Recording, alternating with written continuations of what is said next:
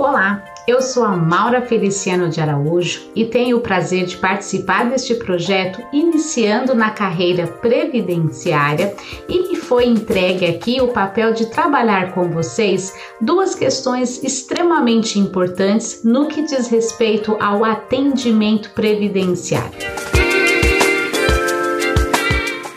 Começar falando inicialmente quais são as oportunidades que eu devo enxergar no atendimento previdenciário. E claro, precisamos então primeiramente identificar se a minha demanda é da esfera previdenciária realmente. Digo isto porque é muito comum a sociedade misturar um pouquinho a questão da saúde ou da assistência com a previdência social. Identificado este primeiro ponto, passamos então ao segundo ponto, quem é o cliente previdenciário que vou atender? E digo isso porque nós precisamos ter em mente que há três categorias de clientes previdenciários que entram em nosso escritório de advocacia. O cliente que é segurado obrigatório da Previdência Social, aquele que, como exerce uma atividade remunerada, tem de fato obrigação de contribuir com a Previdência. O segundo tipo de cliente previdenciário é o segurado facultativo, ou seja, aquele segurado que não exerce atividade remunerada e que contribui a si mesmo de forma voluntária para a previdência social.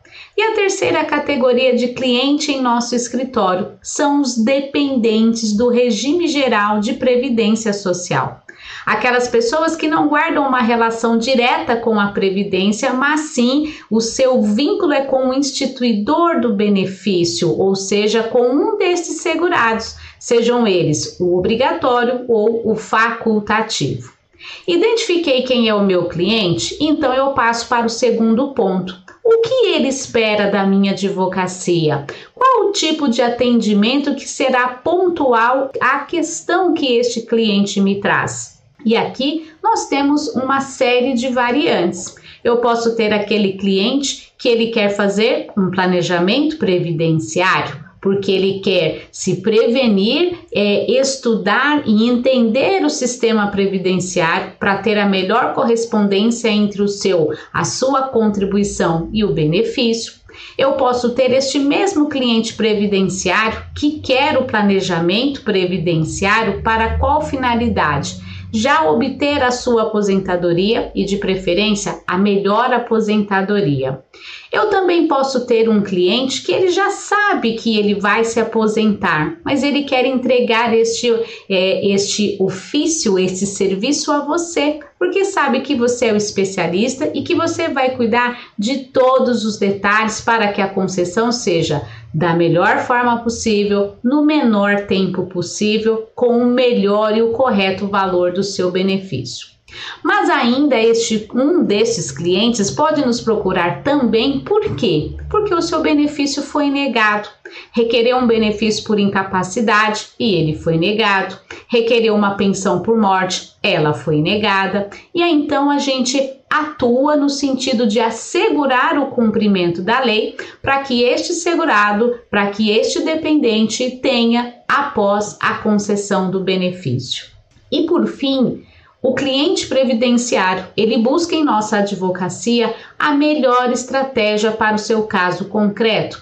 E geralmente essa estratégia ela é traçada de forma preventiva, quando temos a oportunidade de trabalhar o planejamento previdenciário, ou então na forma no, na concessão do benefício, porque por diversas vezes o benefício ele é concedido com algum erro, erro na contagem do tempo de contribuição, erro na apuração do salário de benefício e consequente renda mensal inicial, erro num enquadramento de categoria profissional ou de exposição a agentes nocivos que prejudicou a contagem correta do tempo de contribuição. E aqui nós trabalhamos qual estratégia? Será que é melhor recorrer administrativamente, revisar administrativamente, ingressar com uma ação judicial? Para tudo isso, o cliente busca sua advocacia. Nossa, Maura, tem muita informação. Calma, tudo isso depende de uma boa entrevista com o seu cliente de uma boa análise da documentação e com certeza você que está iniciando na advocacia previdenciária terá neste bloco que nós falaremos, né, neste conteúdo que lhe foi preparado, todo o norte que você precisa para iniciar, compreender e finalizar bem o seu atendimento previdenciário. Identifiquei essas questões, quem é o meu cliente, qual é o ponto controverso, qual estratégia eu vou usar. Então, vamos falar da ferramenta que operacionaliza o nosso acesso à previdência social que atualmente é o INSS Digital.